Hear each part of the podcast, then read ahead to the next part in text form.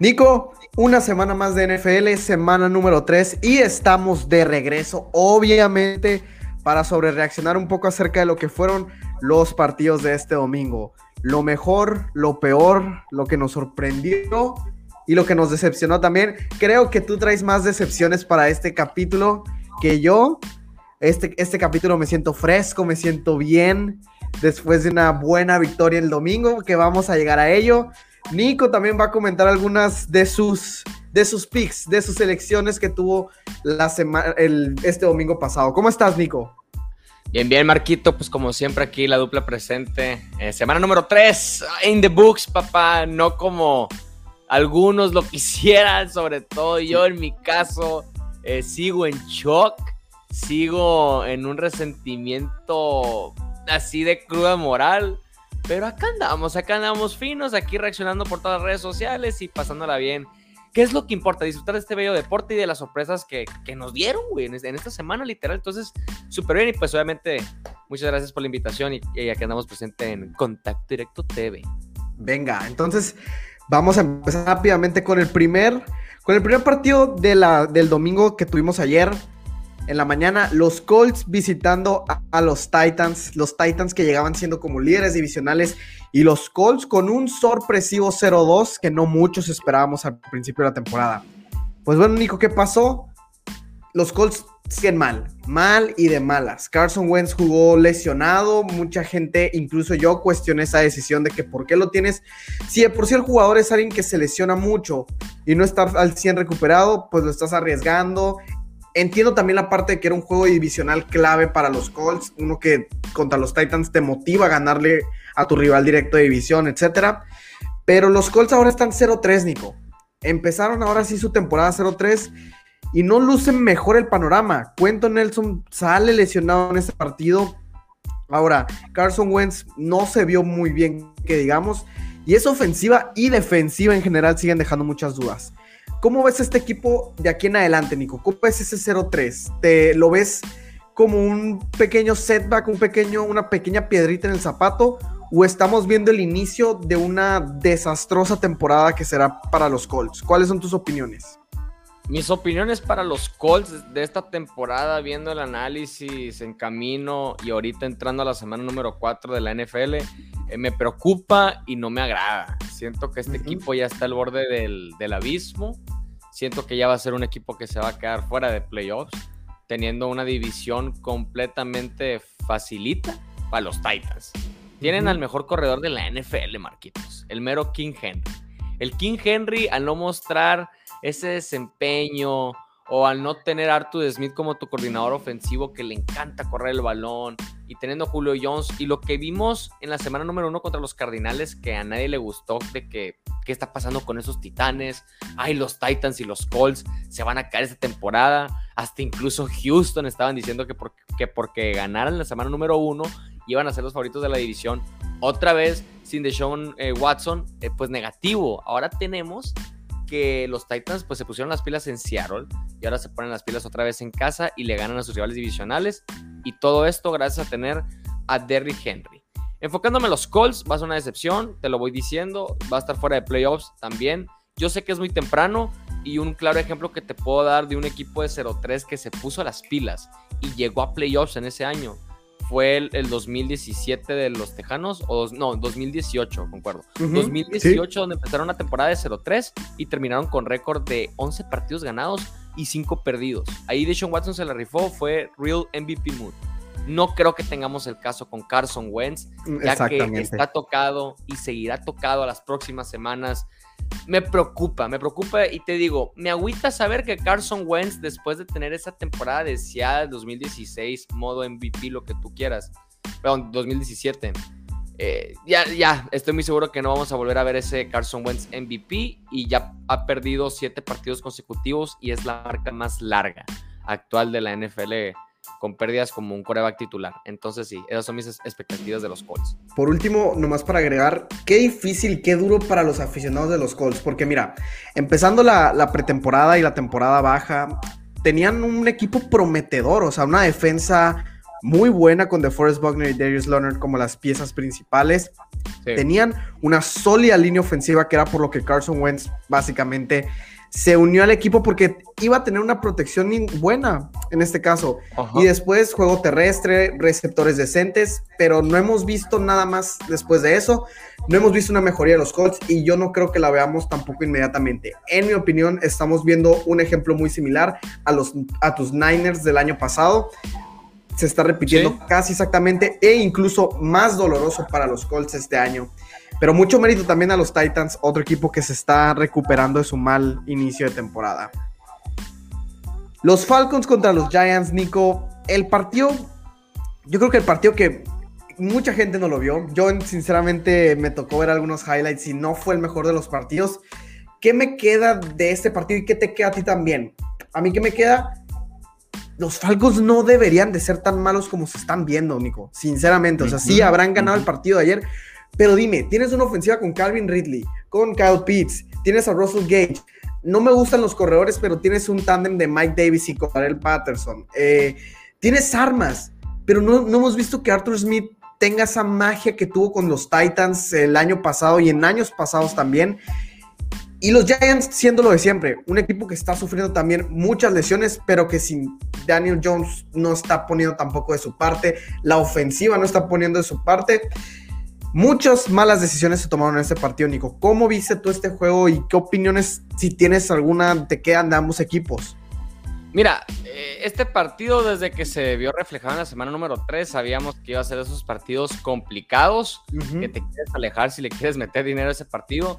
No, nadie lo iba a tocar, nadie lo iba a ver, al menos de que seas súper fanático de los Giants o de los Falcons. Ahí sí, claro, este equipo pues disfruta y tiembla en este tipo de partidos apretados, dos franquicias que se están viendo comprometidas al inicio de la temporada sin ganar ningún partido porque estos eh, dos equipos en ese momento, ayer, día domingo, tenían marca de 0-2 y ahora los Giants fueron el único equipo que comienza la marca de 0-3 en esa ocasión, ya dando compañía pues a, muchos otros equipos como por ejemplo también los Colts. Eh, que, mira, lo que me quedó de este partido, me gusta lo que vi de con Barkley. Por fin, Marco. Yo, yo que lo tengo en el fantasy y, yo sé que muchos también lo tienen ahí porque confían en el comeback season que se puede ponerse con Barkley. Eh, cumplió muy bien, tuvo arriba de 5 recepciones, también tuvo arriba de los, de los 15 acarreos. No le pegó a las 100 yardas, pero por fin anotó. Tuvo su primer touchdown eh, desde octubre del año pasado. Bueno, es más, desde su lesión en la semana número 2, que fue a finales de septiembre. Eh, podemos tener un con Barkley que puede ir mejorando y agarrando el ritmo semana a semana y lo que vi con los Falcons me gustó, porque casi, casi, solamente casi eh, conseguían la remontada contra los Falcons, porque estaban perdiendo 7-0 y luego 7-7 y luego fue 14-7. Luego se empató con Matt Ryan y creo que fue con Kyle Pitts, no, no, no recuerdo muy bien. Y luego ya, pues lamentablemente del otro lado tienes al Jonathan a tu ex de los Chargers, que es automático. Y ya, se, se quemaron el tiempo y se, y se llevaron la victoria. Partido apretado muy bien y mira, me preocupa también lo, lo, lo, que está pasando en Nueva York. Casi ganaban en el Thursday Night, en el magnífico juego contra Heineken y este Han sido muchos casis. Ya, estaban a punto y nomás por brincar antes de tiempo y conseguir ese upside y darle la victoria a Washington porque literalmente se lo regalaron están en casa, regresan en casa después de dar buenas expectativas y otra vez decepcionaron. Eh, también es un equipo que fácilmente se queda fuera de playoffs y más que nada que puede ser un equipo comprometido en la temporada. no hay mucho que decir porque tampoco fue el mejor de los partidos. Pero Nico, ahora sí vamos a llegar al que sí fue un buen partido. Miss Chargers visitando el Arrowhead Stadium ante los Kansas City Chiefs. Un partido que era necesario para ganar de ambos equipos. Por ahí vamos a tener el, el cameo de la jersey de Patrick Mahomes. Por ahí está, ahí se ve. Pero te digo, dos equipos que llegaban con un récord de 1 y 1 y el que perdiera al fondo de la división. Regularmente, si la historia la siguiéramos como es, los Chargers deberían de estar ahorita en el fondo de la división y los Chiefs tendrían que estar compitiéndole a los Broncos y a los Raiders que ahorita, hablando en este momento, se encuentran invictos. Pero ¿qué pasó? Los Chargers cambiaron la cultura completamente. Lo que vimos ayer fue un cambio de cultura y esto ayudó a llevarse la victoria sobre Patrick Mahomes y Justin Herbert se pone 2-0 en el Arrowhead Stadium, 1 y 1 su récord contra Patrick Mahomes. Nico, no hay mejor rivalidad y te lo voy a decir aquí.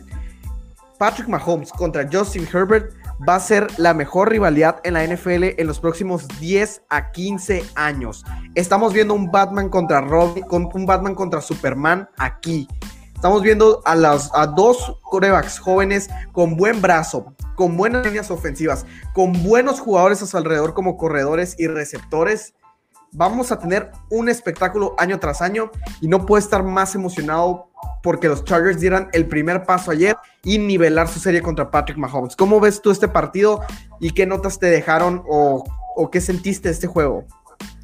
Mira, partido divisional, siempre de locos esas situaciones.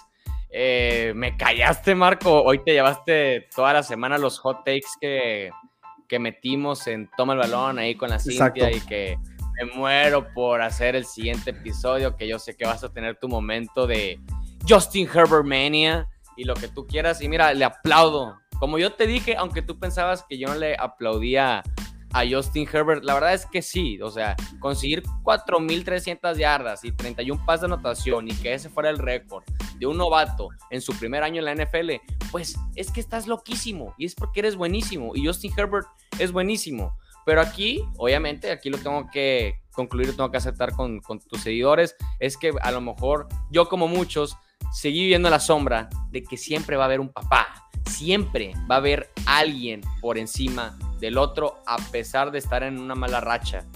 ¿Qué pasó? Como Tom Brady. racha... Sí, así es. Y mira, la mala racha continuó para Kansas City y, valió. Se, se les cayó el mundo, cuatro entregas de balones, ¿ok?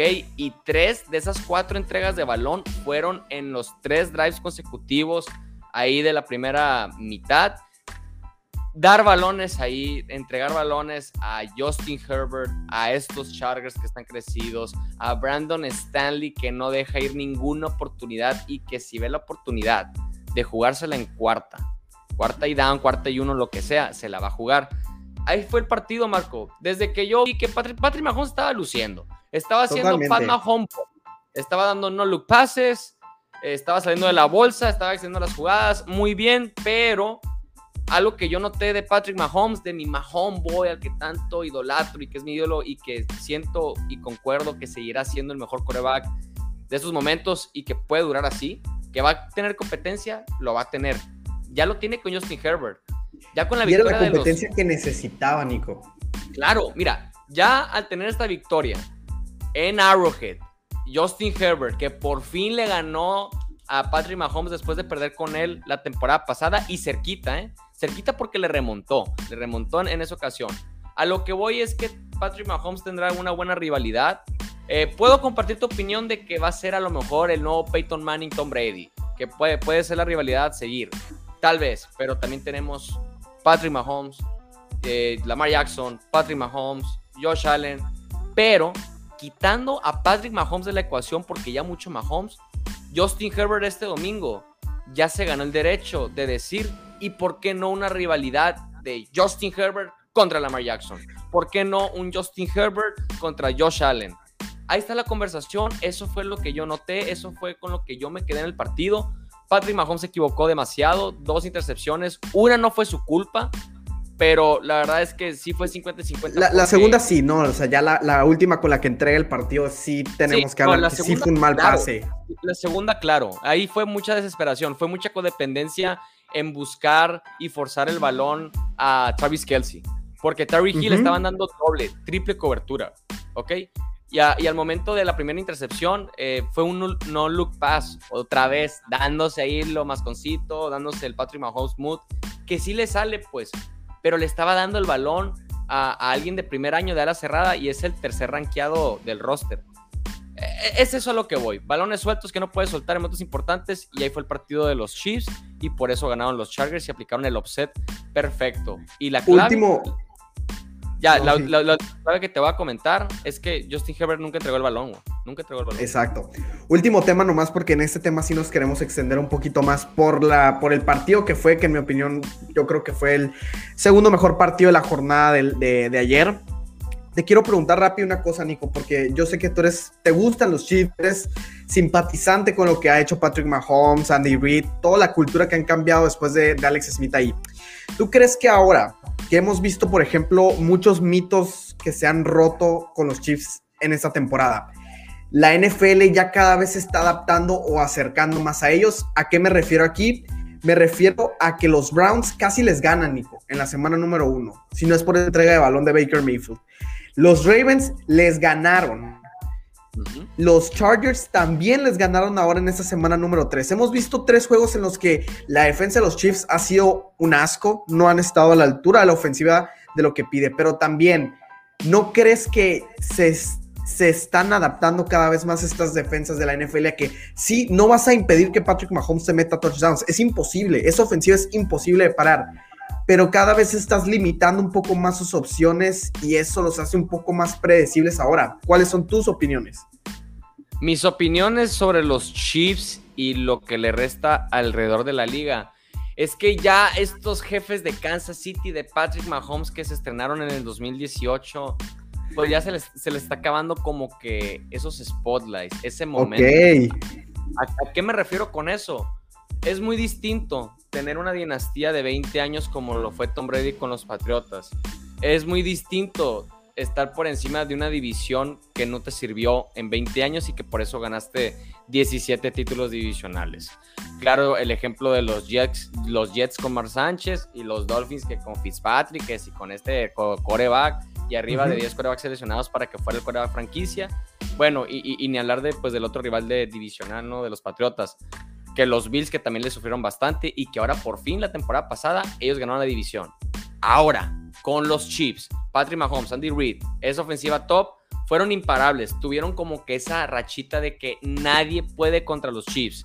Y si les ganaste en la temporada regular, en los playoffs te van a destrozar. El último momentum fue cuando ganaron el Super Bowl contra mis Niners, que se fueron por encima, que Patrick Mahomes lesionado, no importa, regresa y hace grandes cosas y remonta partidos importantes. Aquí ya no le salió la jugada, Marco, y no va a ser la primera vez que veamos algo así, porque ya le, ya, o sea, Ravens y Lamar Jackson ya les ganaron, ya cumplieron, ya se saben la jugada. Los Steelers le pueden ganar, los Chargers también ya ganaron, claro que también le pueden ganar, y cualquier otro equipo de su división, claro, son los Raiders y obviamente los Broncos que siguen invictos esos dos. Veo más probable que los Raiders sí les puedan sacar un partido como el año pasado. Los Broncos sí les pueden competir en defensa, pero no creo que la ofensiva de los Broncos esté lista para un, para un tiroteo con Patrick Mahomes. No lo veo. Me gusta Teddy Bridgewater, sí, pero no veo como que esa capacidad o ese poder ofensivo como lo tienen los Chargers y los Raiders. Pero bueno, me gusta esa respuesta. Ahora sí nos vamos a pasar de siguiente partido. Los Bengals, Nico, los Bengals con una de las sorpresas de la semana visitaban el Heinz Field y a unos Steelers lesionados. ¿Quién no jugó en este partido? No jugó TJ Watt, me parece que no jugó Alu Alu, no jugó Deontay Johnson. Muchas piezas que faltaron en ese equipo de los Steelers, pero aún así, con tantas piezas que les faltaban, aún así sacaban los partidos el año pasado contra los Bengals. Este partido se vio muy mal, Big Ben se vio como un Big Ben que debería de estar retirado, no debería de estar en el campo. No sé si te ha tocado ver un poco los videos que han estado por Twitter de su, de su actuación de ayer. Se vio muy mal. Muy, mal. Muy mal vimos a, Big Ben. Y ahora, ¿cuál es el futuro de estos Steelers? Para mí, viene una temporada igual muy difícil. No tienen línea ofensiva que, que pueda proteger a Big Ben no tienen, no tienen innovación en la ofensiva con su juego terrestre, etcétera. Les faltan muchas cosas, pero yo creo que el reemplazo de Big Ben tenía que haber llegado antes. Ahorita estás improvisando y estas son las son los resultados de, tu de tu manera de improvisar y tratar de evitar lo inevitable. ¿Cómo lo ves tú, Nico? Mira, eh, Steelers en, en casa contra Cincinnati que prácticamente es el equipo siempre menos favorito de la división. ¿Qué es lo que pasó este domingo tempranito cuando confirmaron que TJ Watt no iba a estar disponible? Automáticamente yo pensé, ganan los Bengals. No importa lo oh. que pase, ganan los Bengals y si yo te digo, me, dio mucha, mucha risa porque te digo, yo metí dinero a los Santos y a los Falcons como posibles offsets de la semana. Eh, así pasó, cumplí, pero no sé por qué no me animé a meterle Bengals, si yo estaba muy seguro de lo que iba a pasar. Porque al no tener a TJ Watt, al no tener a, tu defensivo top, casi ganador del defensivo del año en la temporada pasada, contra un Joe Burrow que está molesto, que no se quedó satisfecho la semana pasada después de perder de una manera, ah, pues, ¿cómo te lo explico? Costosa porque ahí tenía la remontada a Cincinnati, pero por tener esas tres intercepciones consecutivas de Joe Burrow, pues se les fue el partido. Ahora, visitan a los Steelers, están tocados y siempre que a un equipo que al último minuto se le van las piezas claves o solamente una superestrella de las cinco que tienen, es victoria asegurada del otro equipo, más si está en tu división. Y mira el partido que dio Joe Burrow, no llegó a las 200 yardas. Por ejemplo, hablamos del mal partido que dio Big Ben, pero se llevó 300 yardas. Joe Burrow consiguió 172, pero tres pases de anotación. Solamente una, intercepción, pero el Big Ben tuvo dos entregas de balón. Y es eso a lo que voy. Yo, yo esperaba un comeback week de, de Joe B. No me esperaba que tan bueno, pero así lo fue. Y ya sabemos, duelos divisionales, este tipo de cosas pasan, más si hay lesiones involucradas. Como anotación no más adicional, la dupla LSU Cincinnati, Jamar Chase y Joe Burrow han conectado para touchdown en sus tres primeros partidos juntos. Veremos si ahora en Thursday Night Football con Jaguars aumenta esa racha. Bueno, Nico, nos pasamos a los Bears visitando a los Browns. ¿Cuáles eran las historias entrando a este juego? Justin Fields era el titular. Justin Fields era el coreback que iba a ser el encargado de manejar esta ofensiva, que es una, ofensiva muy gris, Nico. Yo estaba viendo el partido ayer y de verdad esta ofensiva con Matt Knight, que debería de ser mucho mejor de lo que ha estado mostrando Matt Knight, que venía de ser con las cartas altas de llegar de, Kansas City, que estuvo con Mahomes un año, etcétera. Eh, se ha visto muy mal, se vio muy mal en este partido. La defensa de los Browns fue espectacular. Miles Garrett con 4.5 sacks en este partido. Me parece que la, que la defensa terminó con nueve en total, con nueve sacks totales o, ocho por ahí. Y las yardas, Nico, no tengo el dato ahorita bien presente, pero las yardas que, que logró la, ofensiva de los Bears era, es algo de asco. O sea, Justin Fields creo que tuvo cinco pases completos en toda la mañana. Eso nos dice un poco del estado de la ofensiva. Seis, ¿eh? Y de lo mal. De 20 pases lanzados. O sea. No, no, no, era. No, no puede ser.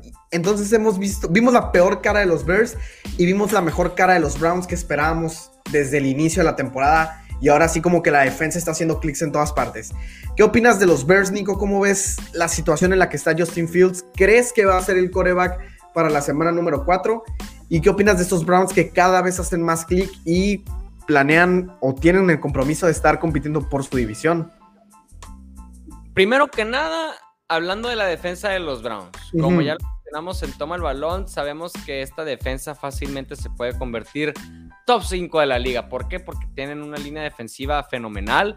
Miles Garrett, sabemos que tanto como tú y yo estamos de acuerdo que es nuestro favorito a llevarse a lo mejor el defensivo del año. Exacto. Se llevó, se llevó 4.5 capturas. Casi, casi empata a Charlene Jones en la semana número uno cuando capturó cinco veces a Ryan Tannehill. Bueno, aquí se quedó punto .5 de igualar esa marca y si no me equivoco, creo que por fin ya es líder o, está pegándole en, llevarse el puesto número uno en capturas. La defensa de los, de los Browns me está encantando cada vez más, más la línea defensiva y la secundaria pues, pues cumple porque al lanzar 20 veces el balón, tu coreback franquicia entre comillas por el momento, porque fue tu coreback seleccionado en la primera ronda y que solo haya completado 6 pases completos de 20 lanzados me preocupa, ¿eh? Y más que nada, le aplaudo a mi secundaria por eso. Las yardas totales de los Bears fueron 110. 110 yardas solamente en un partido importantísimo y empezando la temporada. Eh, mira, la semana número 4 ya lo confirmó Matt Nagy, tanto como Andy Dalton, como Justin Fields y también como Nick Foles están disponibles para ver quién inicia como titular la próxima semana. Es, horrible ese plan, es horrible. Es, horrible, es horrible. Y te voy a decir algo. cuando Matt Nagy confirme quién, quién, quién será el titular de ese partido contra los Lions, eh, me va a preocupar la decisión final porque podemos estar viendo a lo mejor el titular del resto de la temporada de, Chicago. Entonces ahí están mis puntos y bueno, los Browns ganaron otro partido más. Importante también, la defensa de los Bears no se vio letal como la semana pasada. Y bueno, eh, yo creo que se, está tocando la puerta poco a poco el equipo de Cleveland para ser el claro favorito de su división. Qué bueno que toca rápido ese tema de los tres titulares. Matt Nagy debería darle pena dar esa declaración. O sea, ¿cómo vas a tener a, tu ofensiva, a tus receptores, a tus corredores, a tu línea ofensiva, entrenando con tres diferentes corebacks para decidir, o sea, limitándole las repeticiones al que supuestamente debería ser el titular por estar experimentando y buscando. O sea, esto debería estar siendo evitado y Matt Nagy cada vez está acabando más su tumba, Nico, y yo creo que más pronto mm. que tarde, si esto no cambia, si no cambia el panorama rápido en Chicago, yo creo que lo vemos para afuera de, los Bears, incluso me animaría a decir durante la temporada. Lo confirmo. Los Ravens visitaban a los Lions. Nico, tuvimos historia. Historia. Tuvimos historia en la mañana de ayer. Justin Tucker logrando el gol de campo más largo en la historia de la NFL de 66 yardas. Qué locura, Nico. Qué locura, porque era un partido en el papel que los, que los Ravens iban a, caminar, que iban a hacerlo rapidito, ante unos Lions que no muestran nada todavía. El equipo de Dan Campbell no muestra una mejoría constante, muestra flashazos de, de aquí por allá, pero nada en especial. Y por parte de los Ravens, pues bien, no son un equipo que igual se complicó de más cuando no debía, pero pero tuvimos esa genialidad de Justin Tucker al final. ¿Qué opinas de este partido en general? Ay, ay, ay, pobrecito los Lions, qué salados están. Una disculpa, Lions fans, no, no puede ser posible que cuando están al borde de romper una, ya, una racha, una maldición, conseguir tu primera victoria de la temporada, estés tan salado como saber que te estás enfrentando en esa semana a punto de, ganar por un segundo en el reloj y que del otro lado te tengas que ver la cara a Justin Tucker. Uh. Justin Tucker, el mejor pateador que ha tenido la NFL en los últimos años.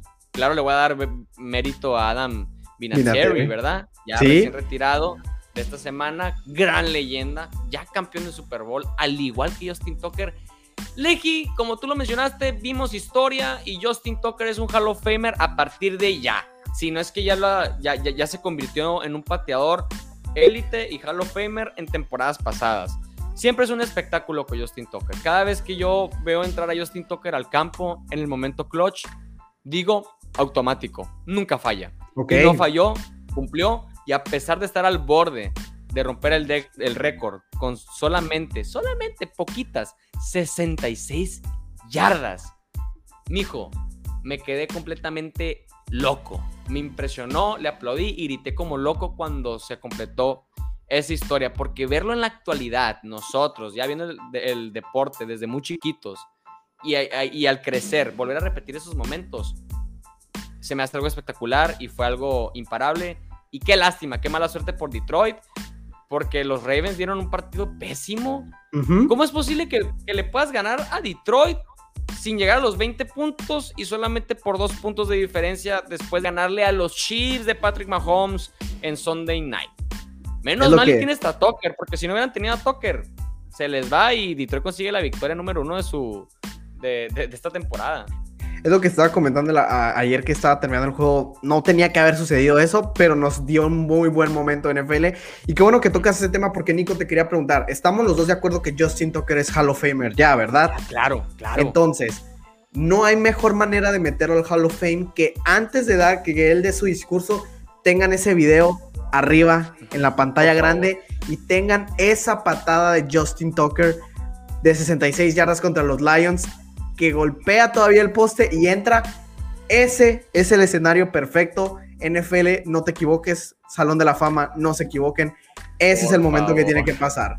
Pero bueno. No, y luego, aguanta. ¿Escuchaste lo que dijo Justin Tucker en la conferencia de prensa? No, no me Amo Detroit, amo, amo Detroit. Voy a pensar si me compro una propiedad aquí. Y todavía se ríe el cínico, pero andaba con el momentum. Qué grande Justin Tucker. Me, encanta su swag, me encanta su, actitud, pero más que nada me encanta ver sus clutch moments. Exacto. Increíble.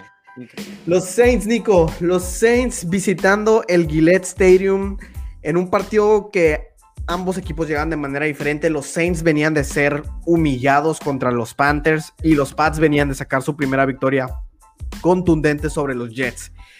Nico, ¿qué le pasó a Mac Jones? Mac Jones se vino para abajo desde el inicio del partido. Tuvo entregas de balón, tuvo pases cuestionables. La ofensiva jamás hizo clic, Nico déjame decirte, a mí ya me está preocupando un poco lo de John Smith y Hunter Henry. No son la dupla de Tyrants que invertiste tanto dinero en ellos, no, están, no te están dando el resultado principalmente esperado.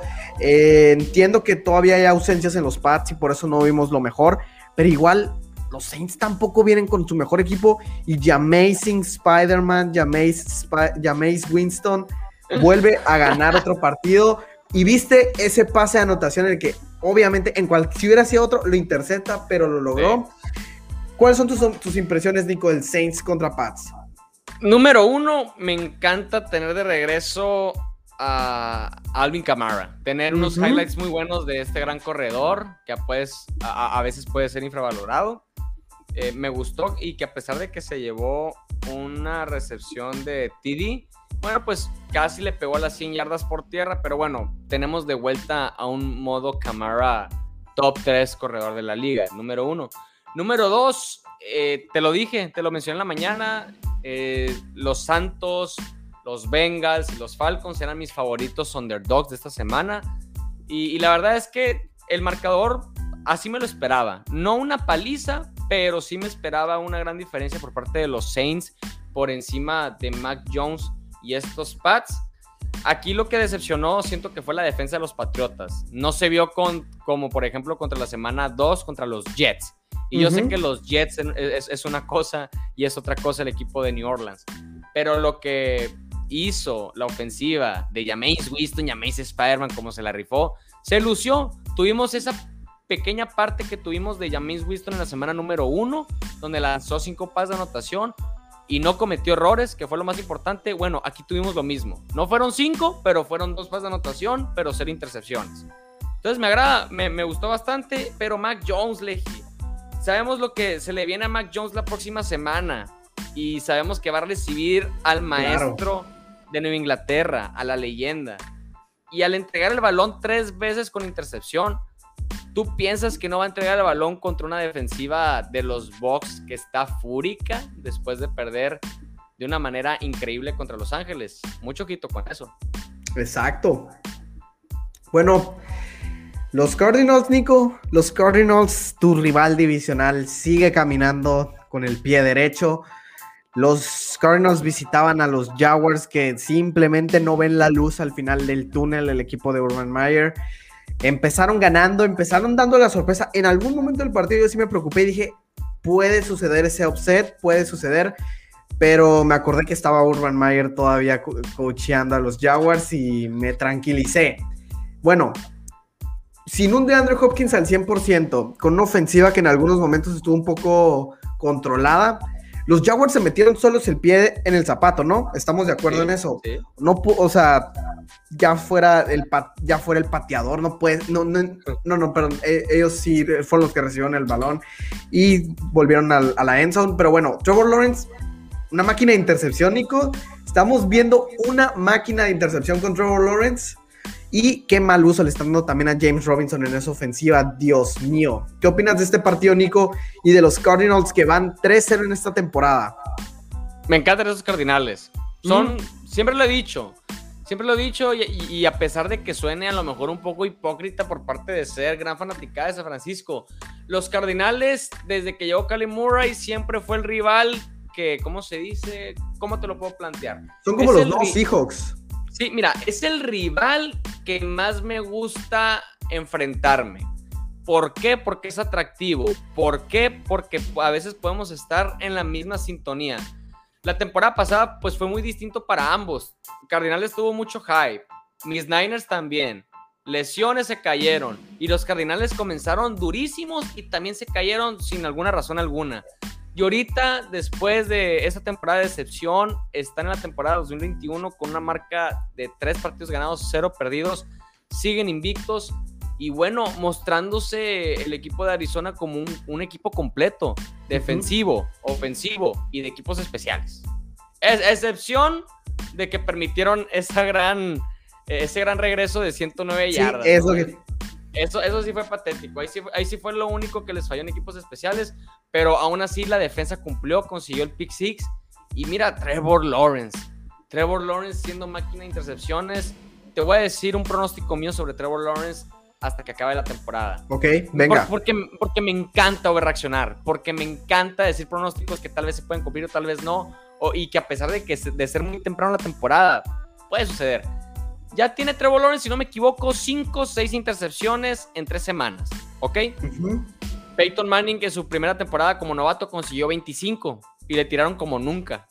Y ya ves lo que pasó, uno de los mejores de todos los tiempos sin adelantarme de que Trevor Lawrence puede convertirse en un coreback top en toda la historia, siento que puede romper la marca de Peyton Manning en intercepciones oh. si, si, seguimos viendo esto. ¿Se acerca ese 30 famoso llaméis?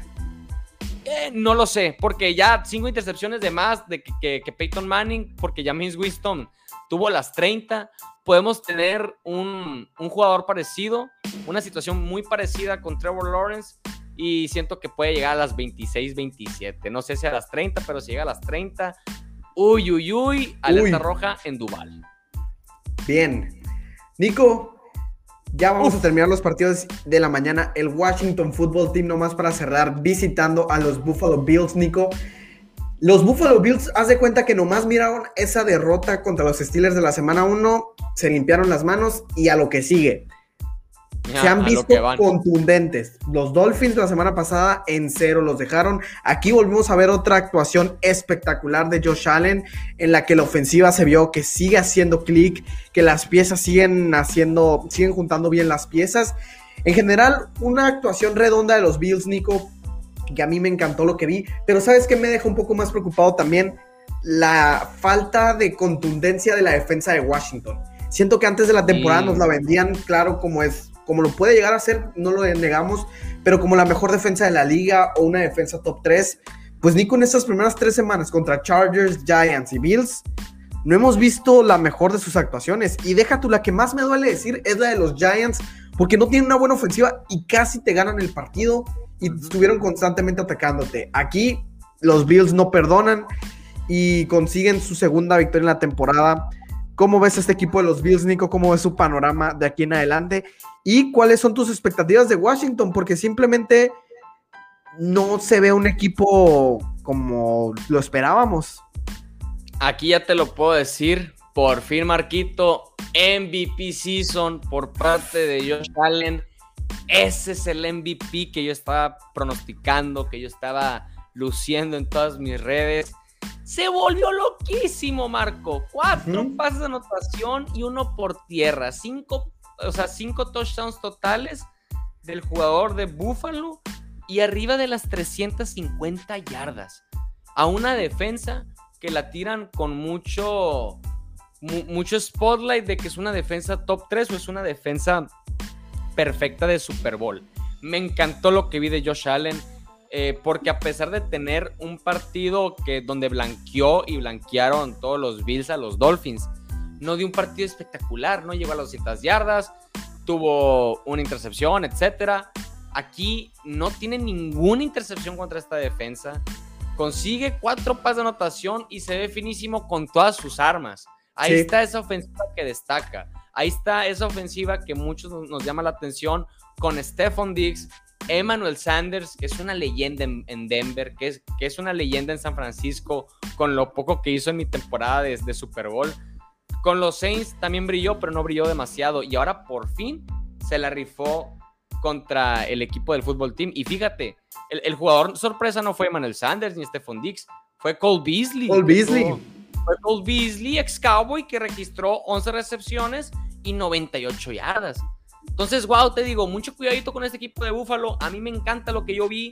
Me, encanta lo que estoy viendo de Josh Allen por fin y esperemos que sigan ese ritmo, porque si siguen ese ritmo Josh Allen y estos Bills promediando arriba de 37 puntos por partido. Mucho cuidado con los Bills, van a romper la liga. Mucho cuidado, como tú dices, Nico. Ahora, los este, este partido, Nico, lo vimos juntos, nos tocó verlo. Dolphins visitando a los Raiders. ¿Qué vimos, Nico? Vimos a unos Raiders que, que en algunos momentos veíamos que estaban tirando el juego a la basura. En otros momentos veíamos que Jacoby Brissett era el, lo que esperaban los Dolphins en Tua Tango Bailoa. Vimos de todo en este partido. Pero me quedo con que los Raiders, pues a pesar de que dejan dudas, siguen avanzando con un 3-0. Hay un jugador de los Raiders de esa ofensiva que me encanta y es Hunter Renfro. Qué maldita locura. Qué jugador es Hunter Renfro, en verdad. Eh, Derek Carr luciendo muy bien, luciendo eficaz. Nada del otro mundo, no lo, no lo vimos como esas actuaciones que tuvimos en las, en las primeras dos semanas.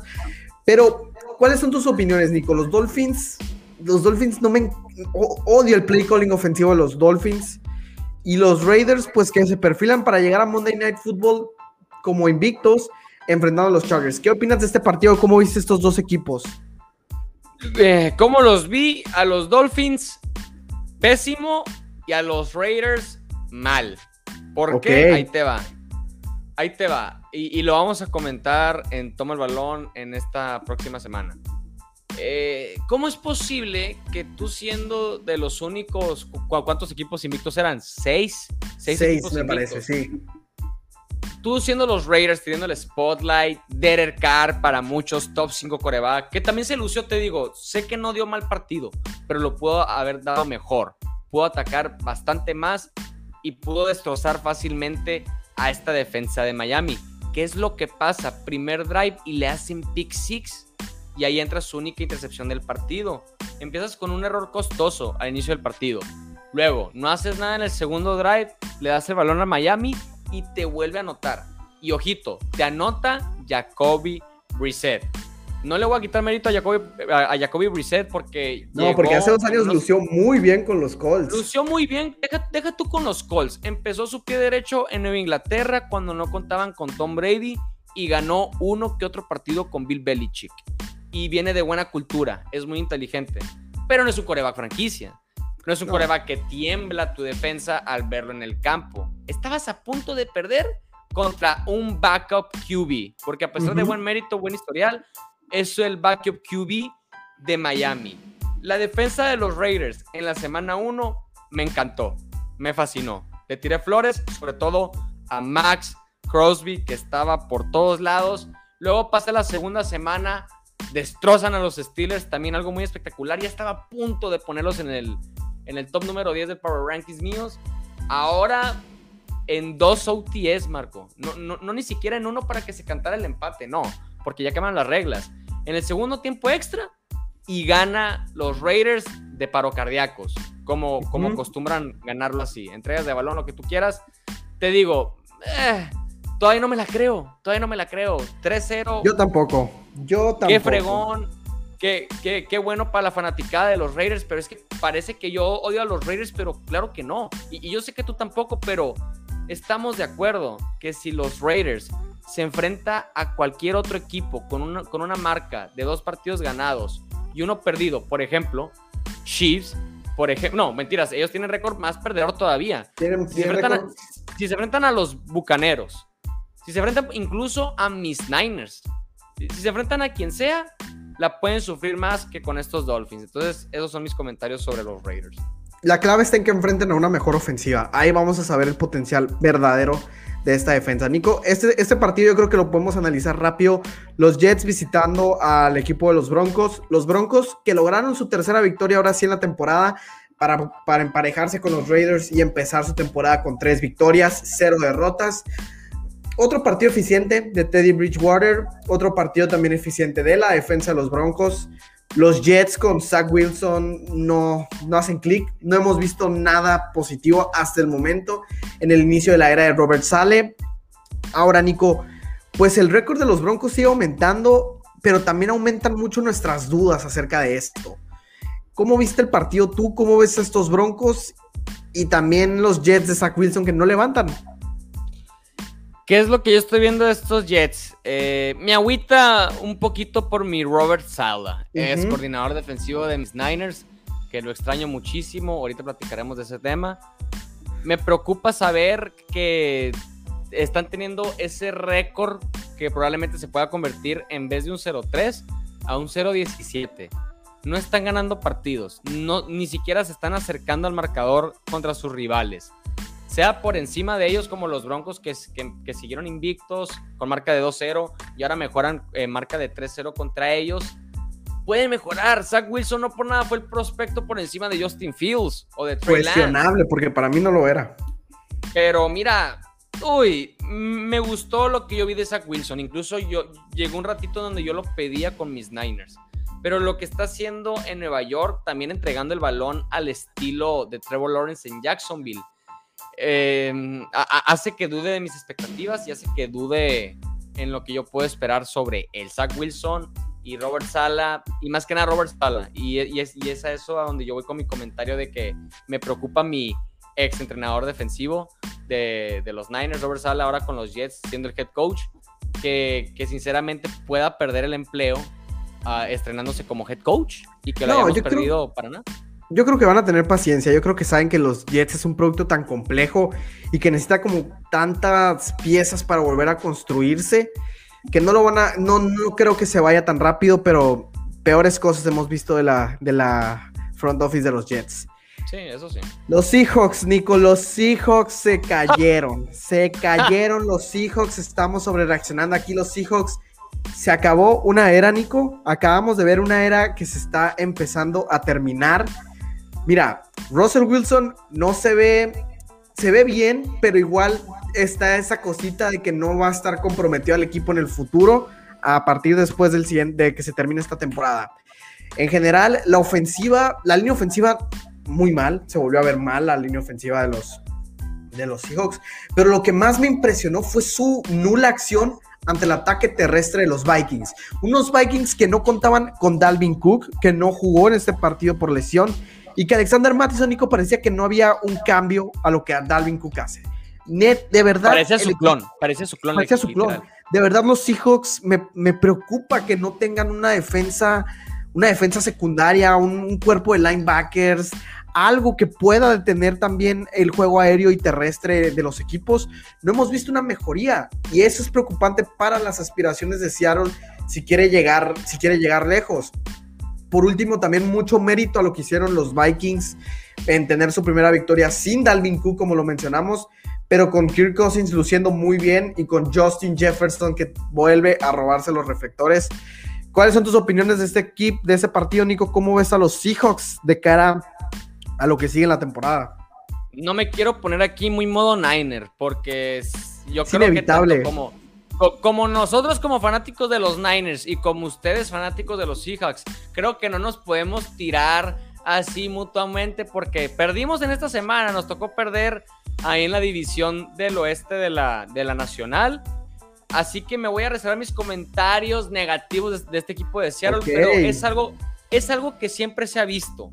No proteges a Russell Wilson, vas a perder los partidos. No inviertes en tu línea ofensiva, vas a perder a Russell Wilson. Y también en esa defensa, dejas ir a KJ Wright y mira lo que sucede. Mira lo que sucede con KJ Wright. Ya no tienes un esquinero. Tienes la posibilidad de traer de vuelta a tu Richard Sherman, a nuestro Richard Sherman, que al igual como en el caso de los Niners, como el de los Seahawks, nos faltan esquineros, ¿verdad? Faltan esquineros, faltan ese perímetro en la secundaria. También para los Seahawks aplica exactamente lo mismo. ¿Y, cuál es el claro ejemplo? Con Justin Jefferson. Después de dos semanas se vuelve a levantar y se pone en modo 2020, donde rompió el récord de más yardas recibidas en un novato con 1400. Bueno, en esta tarde con Kirk Cousins patrocinando el Capitán Kurt, se llevó 118 yardas y 9 recepciones con un touchdown que estuvo espectacular. Eh, me encantó lo que, lo que vi de Kirk Cousins. Aquí le voy a aplaudir porque rara vez se ve a un Kirk Cousins fino. Me gustó lo que vi de Kirk Cousins la semana pasada contra los Cardinales y que literalmente tenían la victoria. Estamos teniendo unos vikingos que se están creciendo, Marco que se está creciendo poco a poco y como lo he mencionado, yo creo que desde el 2017, desde que los vi brillar y que llegaron a la final de conferencia contra Filadelfia. Es el rival a vencer junto con los Packers en esa división. El clásico de esa división es Vikingos Packers. Se, la pueden jugar, pueden batallarla, la pueden ganar cualquiera de los dos equipos, pero si el Capitán Kirk sigue en ese nivel de promediar 300 yardas por partido, 3 eh, touchdowns eh, por pase, sin entregas de balón, sin que le intercepten ni nada, se puede llevar la división, puede hacer competencia. Y bueno, sin tener a Dalvin Cook, le quitaron el invicto a Russell Wilson contra los Seahawks porque tenía marca de 7-0. Bueno, ahora es marca de 7-1, papá. La verdad es que eh, los, los vikingos pueden sorprender en el resto de la temporada. Perfecto, Nico. Ya nuestro penúltimo partido a analizar, vamos a cerrar con lo mejor que nos dieron también esta semana. Un adelanto que muchos podemos decir que era de, la, de lo que será la final de la NFC, que eran los Buccaneers visitando al equipo de los LA Rams. Ambos equipos llegaban invictos a este partido con dos opuestos diferentes. Los Buccaneers siendo una ofensiva imparable, siendo una ofensiva que estaba poniendo más de 30 puntos en sus primeras dos semanas. Y los Rams con esa defensa espectacular que ya los caracteriza. Aaron Donald, Jalen Ramsey, eh, Leonard Floyd, etc. Fue un, fue un choque de titanes. ¿Qué vimos ahora, ahora aquí en este partido, en mi opinión? Vimos al que será el rival, directo de los Buccaneers de cara a esta temporada. Los Rams hicieron el planteamiento perfecto en este partido. Matthew Stafford, si quería tener un juego revancho, tener un juego de, para de nueva cuenta presentarse ante el mundo, era este contra los Buccaneers y lo hizo de manera espectacular, espectacular, no entregando el balón, generando cuatro pases de anotación, seguro en su juego terrestre, aparte con Sonny Michel que sorprendió. En general, todas las fichas hicieron clic para estos Rams en este partido. Y esto los demuestra, en mi opinión, como los rivales principales a los Buccaneers en la temporada que estamos viviendo. ¿Cómo lo ves, Nico, tú en tu opinión? Me, está encantando, me está encantando lo que estoy viendo de Los Ángeles. Te digo, qué coraje. Me pasó exactamente lo mismo que un partido de la temporada pasada que al, yo calificar junto contigo, creo que sí te acuerdas, que vimos que la temporada pasada vimos el Cowboys contra los Browns, ahí en Dallas, y que iba a ser un juegazo, que íbamos a tener altas y que qué juegazo, lo que tú quieras. Yo me acuerdo perfectamente que había escogido a los Browns, que por mi OBJ, que Nick Shaw, lo que tú quieras, que iba a ser espectacular. Pero cuando hicimos un análisis de previo, una semana antes de este gran partido, cambié mi pronóstico y me fui por los Cowboys y ganaron los Browns. Aquí pasó exactamente lo mismo y fue algo que me dio mucha risa. ¿Por qué? Porque toma balón, dije y te lo expuse y estábamos de acuerdo de que we're, taking the box. Nos vamos a quedar con los Bucks. Yo me sentía cómodo en tomar a los Bucks. Tom Brady va a ganar ahí en Los Ángeles. Es el nuevo escenario del Super Bowl 56. A pesar de enfrentarse a los locales de ese escenario, Tom Brady se está viendo muy fino, ya tenía nueve pases de, touchdowns en dos semanas. Yo te dije que era mi, mi, MVP favorito por el momento. Bueno, registró 400 yardas, se la rifó, pero solamente un pase anotación y adivina cuántos hizo Matthew Stafford. Cuatro. Justamente también que, que curioso, eh, hizo cuatro pases de anotación y, también en toma el balón yo puse a Matthew Stafford como mi top coreback número 4 al MVP por el momento. Obviamente pues ya los pronósticos van a subir, lo, lo, lo, platicaremos más, más adelante. Pero qué impresionante. Yo lo, único que tengo que decir de este partido es que qué impresión la, la dupla que está haciendo Matthew Stafford y Cooper Cup. Ya está Uy, ese es de lo mejor. Ese es como el highlight que han tenido los Rams esta temporada. Así es, mira, ya está el meme por todas las redes sociales. Están poniendo una foto de Tom Brady, de Randy Moss y una arriba de Matthew Stafford y Cooper Cup, porque si no me equivoco ya registra cinco recepciones de touchdown en tres semanas. Está marcando, está marcando récords y pautas aparte del equipo de los Rams. Entonces, increíble. De acuerdo, de acuerdo, Nico, sí o no, nomás dime sí o no. Los Rams son el rival ahora sí número uno directo a que los Tampa Bay Buccaneers repitan esta temporada, ¿sí o no? Claro que sí, claro que lo son, lo van a permanecer así y así como le dijo, por ejemplo, Tony Romo en una transmisión del Chiefs contra los Bucaneros, cuando se enfrentaron la semana 2 y que ganó Patrick Mahomes en Tampa Bay, bueno, eh, Tony Romo dijo que el Super Bowl 55 iba a ser ese. En este caso, pues no puede ser lo mismo porque entran en la misma conferencia, pero yo te puedo decir que la final de la conferencia de la NFC se va a repetir, pero ahora en Tampa Bay. Sunday Night Football, los Packers visitando a los 49ers, a tus 49ers, Nico. Y ahorita que mencionas ese tema, Aaron Rodgers le gustaría hablar con ese take que acabas de decir, porque Aaron Rodgers, Batman, Aaron Rodgers, es la única persona que puede impedir, en mi opinión, que tengamos un Buccaneers contra Rams, en la final de la NFC, o incluso los Niners se pueden colar en algún momento esta final. Pero bueno, Nico, dejando atrás eso, qué partidazo. Qué partidazo. Estábamos hablándolo ayer. De nueve partidos, me parece que llevamos ahorita de prime time. Cinco han sido espectaculares. Han estado espectaculares la elección que tuvo la NFL de sus juegos estelares por la noche. El de ayer no se quedó para atrás. Aaron Rodgers y los Packers vinieron vinieron a visitar a San Francisco y lucieron dominantes en algunos momentos, pero también cometiendo errores. La defensa de los 49ers estuvo presente. Jimmy Garapolo, más o menos, Trey Lance entrando con el paquete de Trey Lance y haciendo un touchdown. En general, tuvimos de todo, Nico. No nos podemos quejar porque tuvimos un Sunday night redondo y que no pudo terminar de una mejor manera que con equipos especiales como toda la jornada de ayer y con Crosby cerrando el partido para ganarlo para los Packers. ¿Cuáles son tus impresiones de ayer, Nico? ¿Cómo sientes a los Niners después de esta derrota? Y en general, ¿qué sientes también de los Packers de aquí en adelante? Ah, Marco, no sé por dónde empezar. No sé por dónde empezar. Yo solamente tengo que decir demasiado tiempo en el reloj. Lo comentamos, Marco. Yo te lo, yo te lo dije yo te lo dije, festejaste conmigo, vimos el partido juntos, me abrazaste, me dijiste, carnal, ya lo tienes. Y yo te dije, too much time in the clock, man. Demasiado tiempo en el reloj, 37 segundos, pero me dijiste, es que Aaron Rodgers siendo clutch sin timeouts, no confío. Y yo te dije, no, e, e, es que yo sí, porque por ejemplo, cuando me mezclé los equipos en el, en el 2016, cuando San Francisco no tenía coreback y estaban por debajo, y me gustaban mucho, por ejemplo, los Cowboys en cuanto entraron, en, entró Dak Prescott y Zeke Elliott. Bueno, ronda divisional, eh, partidos de temporada regular. He visto lo mismo. Aaron Rodgers se queda sin timeouts y pone a los Packers en territorio de field goal. 47 yardas, 50 y aún Así. Y bueno, como el ejemplo pasado, cuando eh, Crosby, Automatic, Crosby consiguió el gol de campo de 51 yardas. Mira, yo estaba contentísimo. Dije, no la tiene con Tom Brady ni los Bucks, no la tiene con Mahomes, te la compro. Y, de hecho, te aplaudo porque, al, contrario, me da mucho gusto que por fin tengamos esa rivalidad de la FC.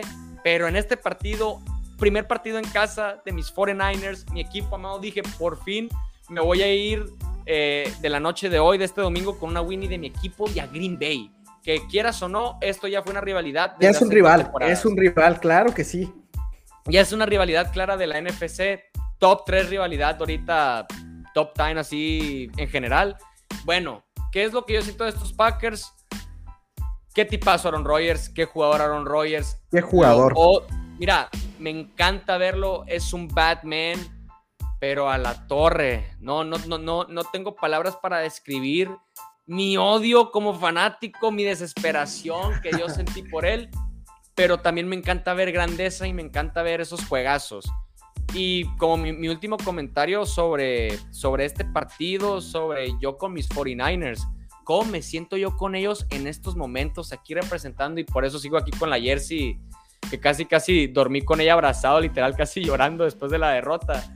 Eh, estoy muy contento. Tengo preocupaciones, tengo quejas y no, y, o sea, tengo quejas no del equipo rival, tengo quejas de mi equipo, porque no jugaron limpio ayer, ¿ok? E, el, arbitraje, también lo comentamos. El arbitraje fue muy malo, muy estuvo fatal, estuvo fatal. Eh, te digo, eh, también me alegra de cierto punto que Green Bay haya ganado, porque se lo merecía. Se lo merecía porque matamos a Devante Adams, Jimmy Ward le dio unos ataques brutales, sucios, lo que tú quieras. Y bueno, eh, no, no, no quisieron jugar a tiempo con el reloj. Como yo, yo, yo también te decía, si yo fuera el head coach, quemara más el tiempo, me quemo mi último timeout en la yarda y media y lo quedo, o sea, dejo a Aaron Rodgers con 5 segundos, todo bien. Pero bueno, retomando lo, lo bueno, lo positivo de mi equipo, es que estoy cómodo en esta temporada porque sí siento que somos un mejor equipo que Seattle. Sí siento que le podemos dar guerra a los Cardinales. También a los Rams que están letales, que no nos han ganado. Bueno, independientemente de división, me gusta ver una pequeña parte de lo que tuve en el 2019 con Nick Bosa sano, Ari Gamser también y esa defensa top de la liga también con Fred Warren. Entonces, esos son mis puntos de vista de Nico 49ers, sí señor. Y ojalá que se vuelvan a topar al final para que esa historia no se acabe y volvamos a tener alguna reacción tuya, Nico, acerca de este partido.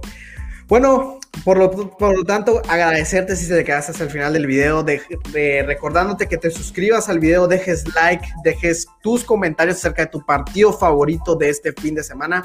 Nico, tus redes sociales donde te podemos encontrar y también los episodios de Toma el Balón que vamos a tener esta semana previa al regreso de Tom Brady a Foxborough. Claro que sí, Marquito, pues muchísimas gracias por la invitación. Ya sabes que a mí me encanta overreaccionar contigo del previo de, esta semana. En esta ocasión, la semana número 3 de la NFL. Ya nos toparemos en la semana número 4 para reaccionar. Arroba Nico en todas las redes sociales. Seguidores de mi compita, contacto directo, en Marco Leji. Estén pendientes. Hoy hay narración del Narración aparte. Hay narración como, como siempre acostumbramos los lunes de la noche con mi compita Max Cuellar, no se lo pueden perder. Filadelfia, pues visita su Real Divisional, pues los Dallas Cowboys y estén muy pendientes de la red social de mi compita Marco, aquí vía YouTube, Spotify, donde sea, porque hay nuevos episodios esta semana de Toma el Balón junto con nuestra compita y presentadora Cintia Martínez. Stay tuned y pues muchas gracias por la invitación, crack. Nos vemos en la próxima, amigos. Gracias y disfruten su Monday Night Football.